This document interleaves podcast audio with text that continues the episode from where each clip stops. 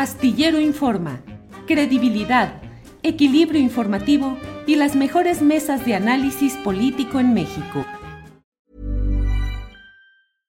Hey, I'm Ryan Reynolds. At Mint Mobile, we like to do the opposite of what Big Wireless does. They charge you a lot, we charge you a little. So naturally, when they announced they'd be raising their prices due to inflation, we decided to deflate our prices due to not hating you. That's right. We're cutting the price of Mint Unlimited from $30 a month to just $15 a month. Give it a try at mintmobile.com slash switch. $45 upfront for three months plus taxes and fees. Promo rate for new customers for limited time. Unlimited more than 40 gigabytes per month. Slows. Full terms at mintmobile.com. Hey, it's Ryan Reynolds, and I'm here with Keith, co-star of my upcoming film, If, only in theaters May 17th. Do you want to tell people the big news? All right, I'll do it. Sign up now and you'll get unlimited for $15 a month in six months of Paramount Plus Essential Plan on us. Mintmobile.com slash switch. Upfront payment of $45 equivalent to $15 per month. Unlimited over 40 gigabytes per month. Face lower speeds. Videos at 480p. Active Mint customers by 531.24 get six months of Paramount Plus Essential Plan. Auto renews after six months. Offer ends May 31st, 2024. Separate Paramount Plus registration required. Terms and conditions apply if rated PG. Bien, pues en esta ocasión tenemos la oportunidad de platicar con Clara Brugada. Ella es aspirante a la coordinación de Morena para la defensa de la cuarta transformación en la Ciudad de México, de Morena y sus aliados, es decir, la alianza partidista. Y por otra parte, pues es, uh, ha sido alcaldesa, tiene licencia por Iztapalapa y tengo el gusto de saludar a Clara Brugada. Clara, buenas tardes. Hola, buena tarde, Julio, y a todo tu público. Los saludo con mucho cariño. Gracias, Clara. Clara, pues ya semanas de trabajo, de activismo, de recorrer. ¿Qué has aprendido en esta etapa? ¿Con qué es con lo que te vas a quedar más allá de los resultados internos o electorales posteriores? En esta etapa, ¿qué fue lo que más te pareció relevante o destacado? Bien. Bueno, antes que nada, se atravesó el tema terrible de de Guerrero.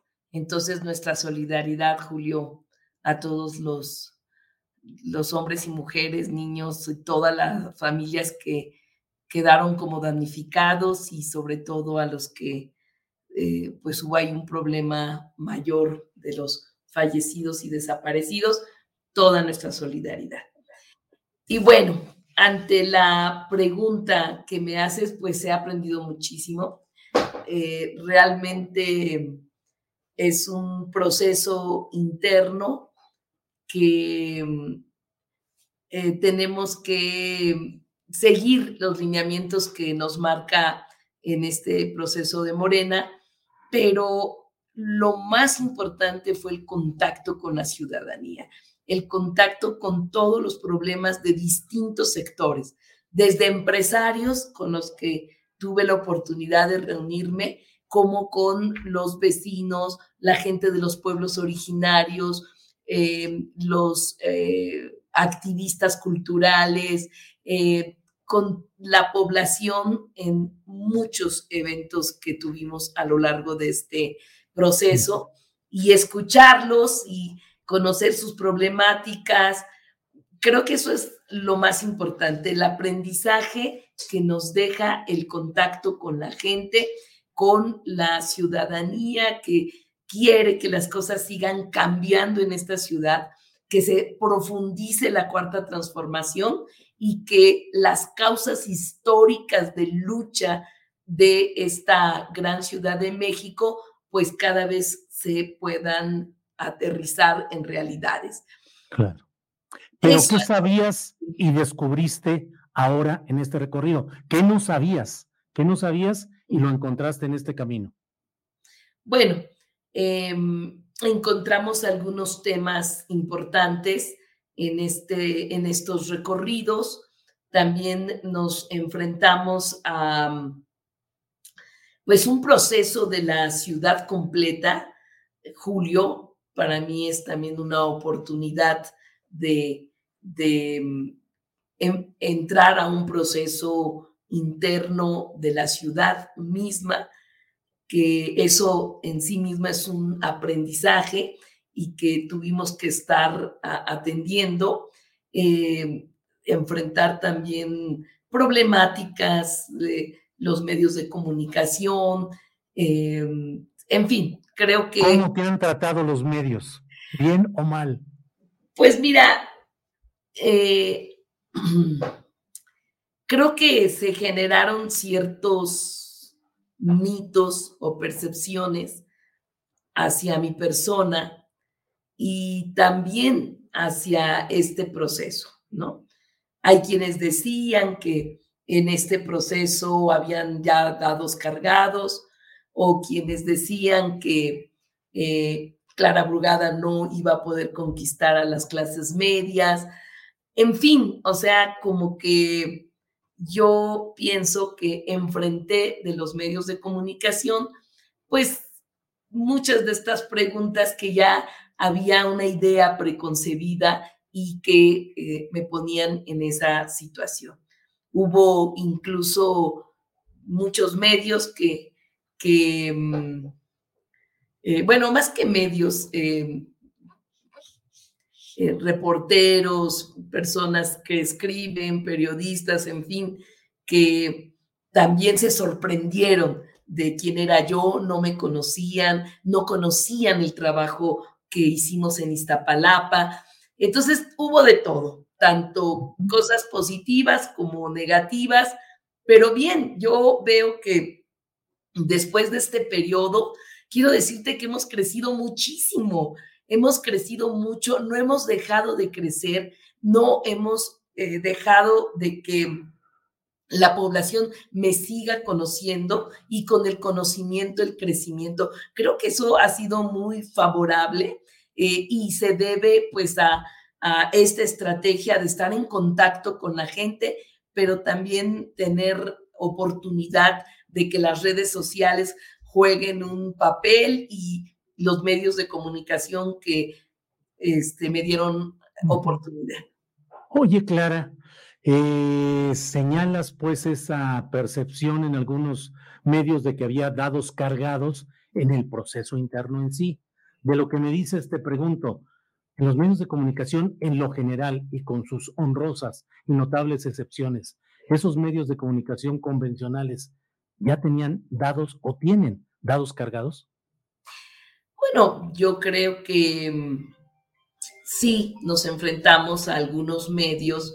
No sabría yo si tienen dados cargados, pero sí tienen una visión, pues, en contra de Morena, por ejemplo, y que mi presencia les significaba, pues, allí una situación difícil, no tanto porque hubiera dados cargados de ellos, yo creo, entre el, eh, en Morena, sino más bien en la propia ciudad tienen una concepción y, eh, por ejemplo, eh, dicen, Clara Brugada es una persona de los duros de Morena, de los radicales, en fin, ¿no? Entonces, era llegar a desmontar de la manera inclusive como me presentaban o de lo que querían dar a conocer ellos desde su propia perspectiva de quién era yo.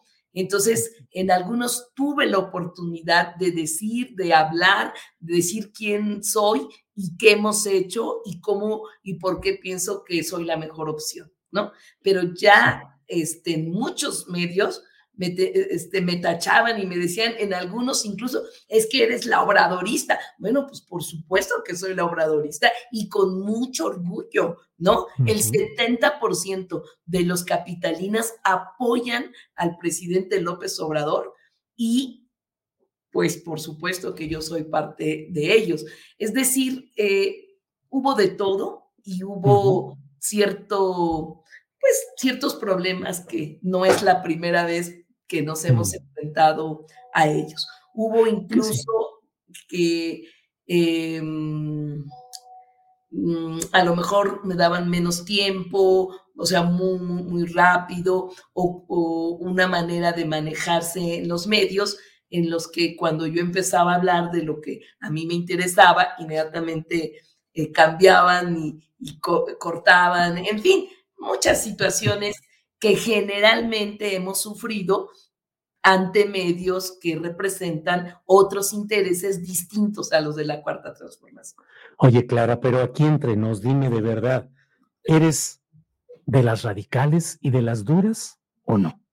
Pues mira, es que ese es, este es un tema muy, es bueno hablar de eso, porque... Em, Mucha gente te ve como una alternativa, no solo por tu nombre, Clara, sino que te ve como alternativa clara de una congruencia con postulados ideológicos de izquierda. Por eso... Sí, perdón. Por eso digo yo, que a qué se le llama radical, ¿no? ¿A qué se le llama duro? Si consideramos que los postulados de la izquierda y de la cuarta transformación son duros y radicales, pues me sumo, ¿no? Eh, y yo creo que no es que seamos duros y radicales, son los postulados que históricamente la izquierda los movimientos populares, los valores de la cuarta transformación, hemos impulsado. Combatir las desigualdades en esta ciudad es la mejor definición de la izquierda. Es decir, aquel pensamiento, ideología que tenga como objetivo combatir las grandes desigualdades económicas, sociales, territoriales y de género. Sí, sí, soy de izquierda, soy demócrata, soy feminista, soy luchadora social. He luchado desde antes de que en esta gran ciudad se pudiera elegir a las propias autoridades. Yo ya estaba luchando y no soy una política tradicional que cada tres años esté buscando en dónde me acomodo. No, no, para nada. Y desde hace 40 años, desde las comunidades, decidí tomar una opción de vida. Eso también es importante decirlo. Cuando yo fui estudiante de economía en la UAM Iztapalapa, allí me propuse que yo tenía que estar del lado de la gente que no tenía nada y tomé la opción por los pobres.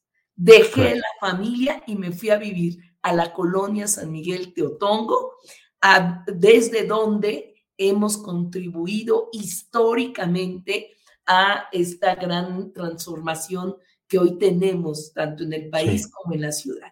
Entonces, por supuesto que mi trayectoria, mi historia, mis pensamientos y mi ejercicio de gobierno me definen.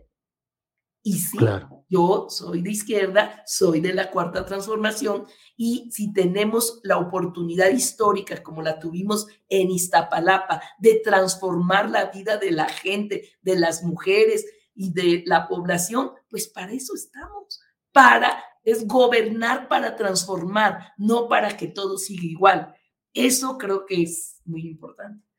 Clara, eh, una ciudad dividida en azul y rojo una parte de la ciudad eh, con votación mayoritaria en alcaldías para Morena y otra porción para eh, el PAN y sus aliados, con una mayoría de alcaldías para la oposición. ¿Cómo superar eso y cómo se puede avanzar? Déjame decirte que a mí me preocupa como alguien con un pensamiento progresista o de izquierda el hecho de que no estoy tan seguro de que hoy los principios y las convicciones de izquierda estén representados en todo el abanico de los aspirantes a la candidatura para 2024? Bueno, primeramente decir que lo que pasó en 2021, Julio, no va a volver a pasar en el 2024 por varias razones. La primera razón es que en el 2021 estábamos en pandemia. Había toda una campaña eh, muy fuerte contra eh, la cuarta transformación, una campaña de mentiras, de odios. Y, pero no está peor ahora. Bueno, ha continuado, pero ahora tuvimos oportunidad y tenemos la oportunidad de responder. En ese entonces estábamos en pandemia, la gente estaba aislada y lo único que podía recibir era en los medios de comunicación o en redes sociales. Entonces nos enfrentamos a una elección en donde la, el PAN y la oposición en su conjunto dio todo lo que tenía que dar. Hubo lugares que tuvieron hasta más del 60% de participación electoral, cuando en una elección intermedia el promedio es entre 30 y 35%. Pero ellos salieron con todo en contra de la cuarta transformación. Así que tenemos medido lo, todo lo que dio ya la oposición y eso es lo máximo que pueden dar en esta ciudad. Pero Quedarse de nuevo con nueve, con nueve alcaldías. No, pero el 2024 viene con un gran auge popular. En las zonas de ellos tuvieron más del 60%. En las zonas otras se tuvo entre 30 y 35% de participación para Morena, por ejemplo. Pero ahora que viene el 2024, promueve muchísima participación, eh, que haya elección para, para la presidencia, para la jefatura de gobierno y para todo lo demás. Entonces, hoy va a haber una reacción que por supuesto va a sumar más del 60% de participación electoral, como siempre sucede cuando se trata de elecciones presidenciales. Entonces, sí, para todos, para oposición, para ya, la oposición tuvo, y ese fue el resultado. O sea, la oposición tuvo más del 60%, nosotros 30, 35%. Ahora bien, hay una foto, perdón, hay una fotografía y un hecho que es el Estadio Azul que no se pudo llenar hace pocos días. Bueno, eso no, no, no tiene que ver con lo que va a pasar en el 24. Ahí fue una falta de organización. Tú sabes que em, en esta gran ciudad hay una gran participación popular. Eh, y bueno, ahí fue... a ver, Clara, tú tienes memoria de todo esto. Creo que es la primera ocasión en la que se convoca a un acto importante de izquierda, ya fuera el PRD o Morena, en el que se tiene tal ausencia. ¿Cómo explicarlo? Bueno, mira, fíjate los eventos que hubo en el, por ejemplo, en el arranque de campaña de Claudia en el Monumento a la Revolución, pues fue muchísimo más que lo que se podría tener de asistentes en ese, en ese lugar.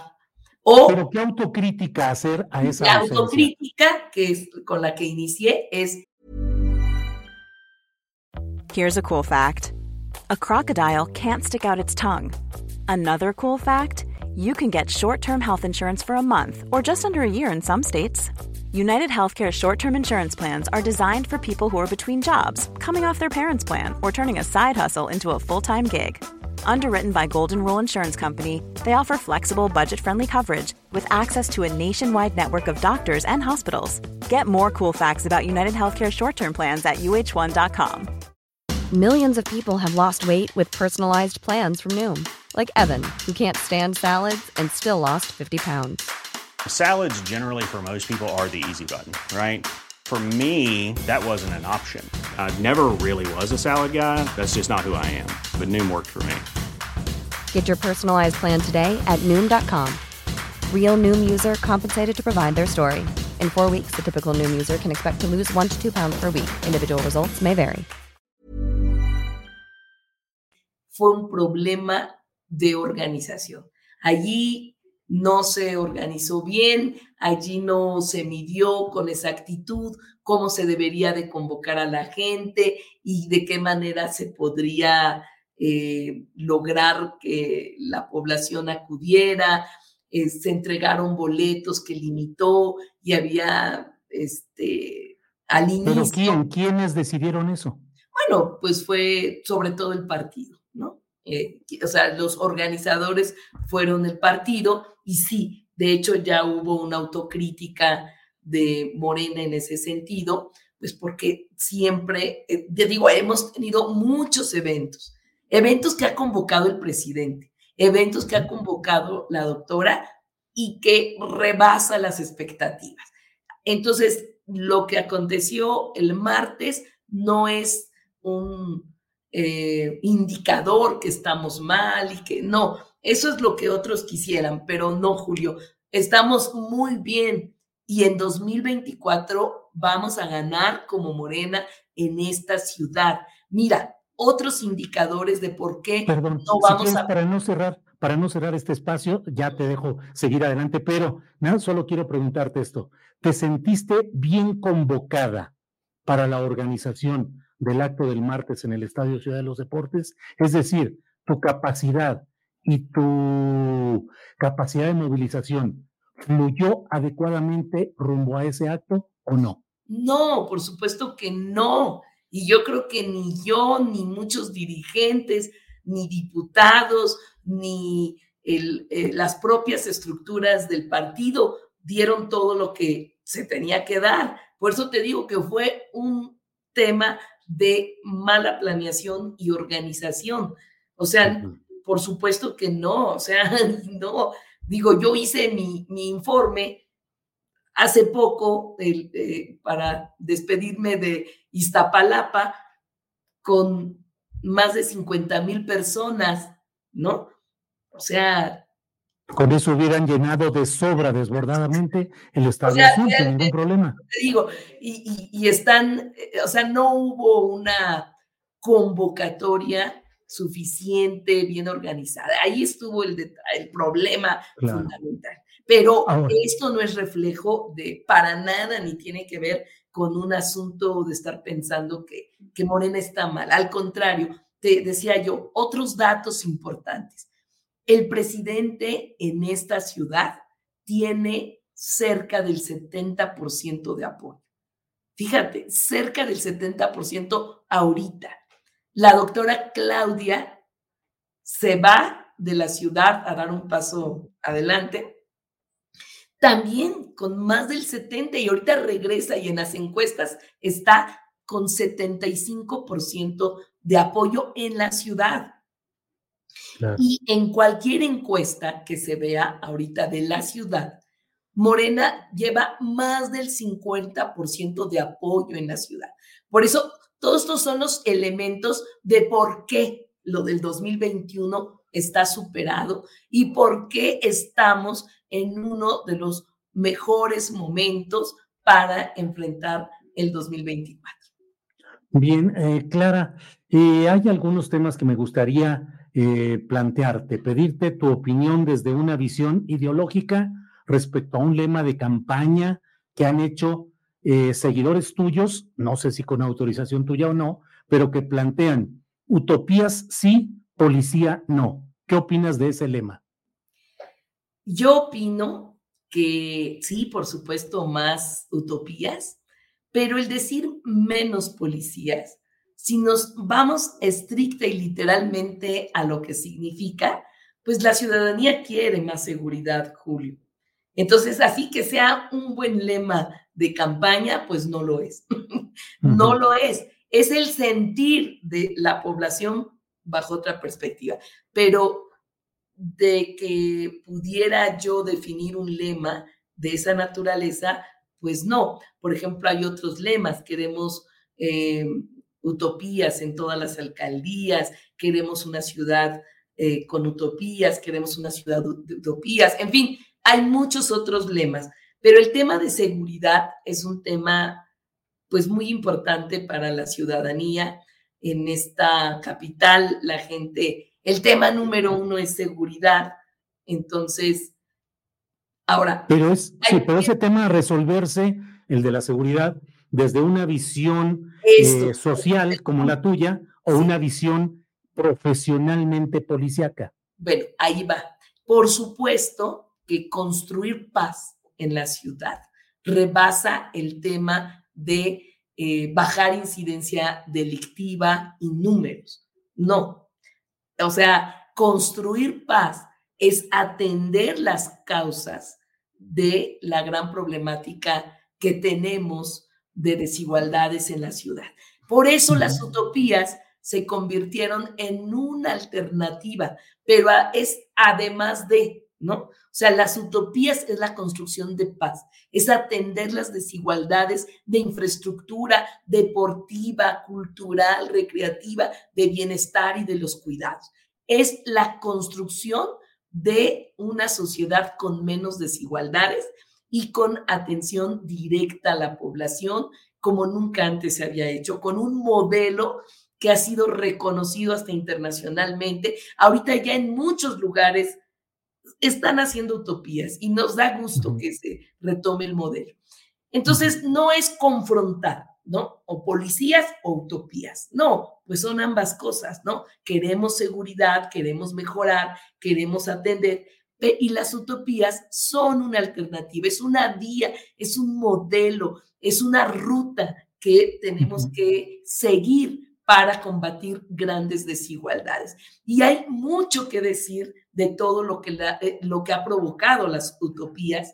En primer lugar, porque son grandes espacios gratuitos para la población y defiendo la gratuidad, porque hoy la población o come o inscribe a todos sus niños a natación o pienso yo que si un joven se enamora de aprender a tocar el saxofón y una niña se entusiasma por querer tocar piano, pues que le estamos apostando a cambiar la nota roja de Iztapalapa por la nota musical, porque creemos en los jóvenes, porque hay que construir nuevas generaciones de niños, niñas y jóvenes, y a eso le tenemos que apostar. Entonces no es uno o lo otro, son los dos pero lo más importante no es quedarnos en que vamos a bajar la inseguridad. No, hay que bajar la inseguridad, sí. En Iztapalapa, por ejemplo, bajamos 57% de violencia delictiva, o sea, muchísimo. Y no solo, y se debe a que se fortaleció la policía, de que hubo instrumentos tecnológicos, en fin, pero también se ayudó con los caminos de mujeres libres y seguras, con más iluminación, con mucho más iluminación, con dotar el muralismo a lo largo y ancho. Imagínate el arte y la cultura como instrumentos de transformación de las comunidades y también las utopías. Es decir, tiene que ir todo, ¿no? Claro. Clara, eh, los punteros, según las encuestas de opinión para este proceso interno de Morena en la Ciudad de México, te colocan a ti en el plano de las mujeres, en primer lugar, y en el eh, plano de los hombres, a Omar García Harfus. Te pregunto, primero, si tú apoyarías a García Harfus si llega a ser el candidato a la jefatura de gobierno. Y dos, si dentro del plano de los principios de izquierda te sentirías satisfecha con que alguien de una formación policíaca y con una serie de asuntos que hay ciudadanos que pedimos que sean esclarecidos, Ayotzinapa, García Luna y otros parecidos, si te sentirías satisfecha con apoyar ese ascenso de un pensamiento y formación policíaca al poder en la Ciudad de México. Bueno, varias cosas por aclarar. La primera es que hay una percepción que se ha construido desde varios medios de comunicación de que tenemos una diferencia muy grande de números para la encuesta, ¿sí? Eso creo que es importante aclarar. Aunque a eh, fin de cuentas lo que va a definir es si el género es hombre o es mujer. Bueno, eso también. Pero en, en la encuesta no es verdad que hay una gran diferencia entre eh, uno y otro. Vamos en un empate técnico y eso yo es algo que, que, quiero decirlo, ¿no? Porque si no decimos los números, pues entonces nos vamos quedando con visiones que, que no son reales. Entonces, aquí en la ciudad, por supuesto que estamos en la competencia, estamos en la competencia entre hombre y mujer, ¿sí? Estamos en la competencia. Hay desde los datos que yo tengo, empate técnico. Y desde la perspectiva de género, soy de las mujeres más competitivas a nivel nacional, ¿sí? También. Es decir, por donde quiera que le veamos, tenemos allí un avance muy importante. Así que yo, pues estoy muy contenta porque creo que estamos en todas las condiciones de poder ganar. Y eso va a significar que continúa el proyecto de la cuarta transformación y que vamos a garantizar que esta ciudad eh, continúe siendo un bastión democrático de izquierda con profundización de los temas, de las causas, de las luchas. Eso es lo que queremos, ¿no? Queremos batir las desigualdades económicas, sociales, culturales y de todo tipo y de género, ¿no? Entonces, eso es lo que se garantiza y por eso estamos participando. Bien, Al final de cuentas, ¿por qué estoy participando? Yo no me represento a mí misma como persona, nada más. Yo estoy representando al movimiento obradorista, al movimiento de Claudia, al movimiento de las luchas sociales históricas de, que en esta bueno, Pero García Harfuch también representa al presidente López Obrador y a Claudia Sheinbaum, ¿o no? Estoy hablando de movimientos. Yo estoy, yo vengo con. ¿García Harfuch no representa al movimiento? No, bueno, o sea, cada quien con su trayectoria, ¿verdad? O sea, Pero sí lo representa, García Harfuch sí representa al movimiento de la 4T.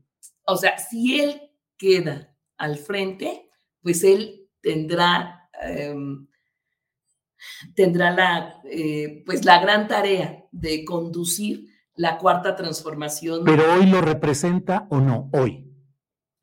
Bueno, eso es lo que va a definir la gente en los o ya está definiendo en los próximos días la gente en la encuesta tendrá que definir quién de los cinco contendientes piensa que puede representar mejor, que puede hacer un mejor trabajo, que puede lograr que el legado obradorista y de Claudia continúe. Esa es la decisión que tendrá que tomar la población.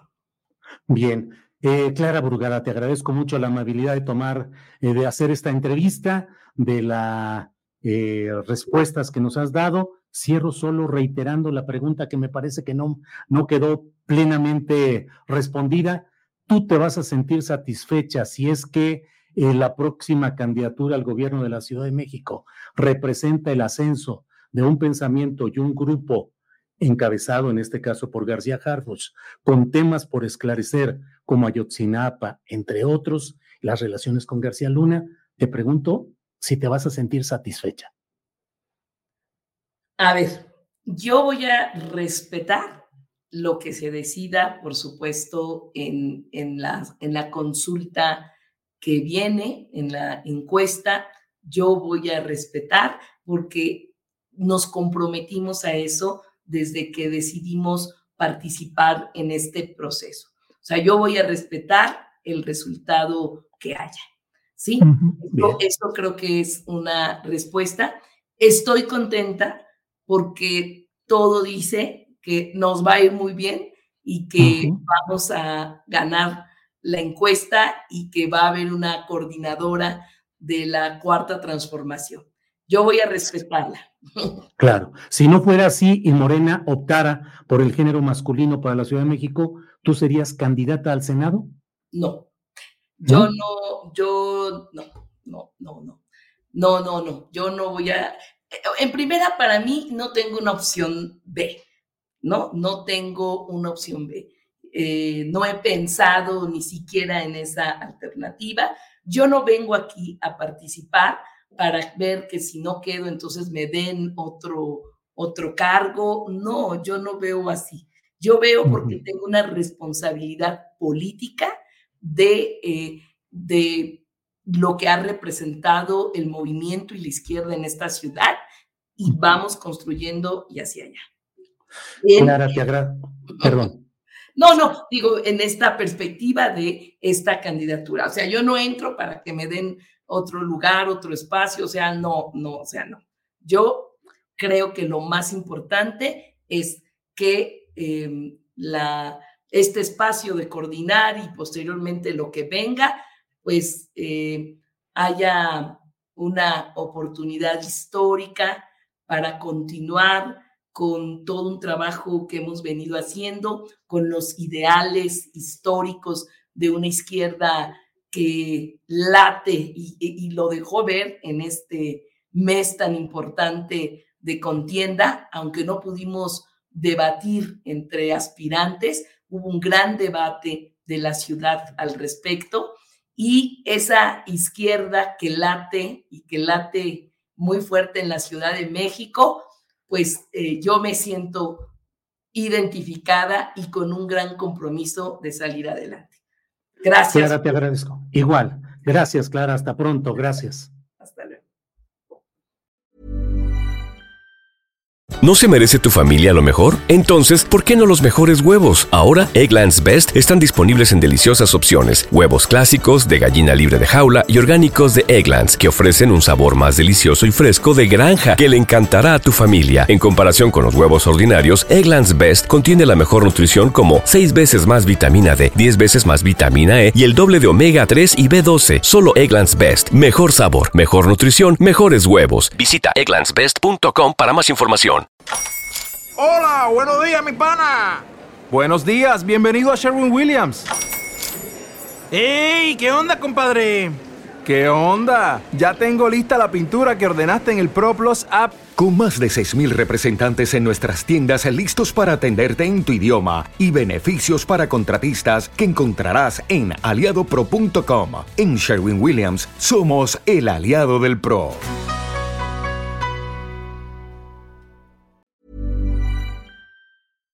Para que te enteres del próximo noticiero, suscríbete y dale follow en Apple, Spotify, Amazon Music, Google o donde sea que escuches podcast. Te invitamos a visitar nuestra página julioastillero.com.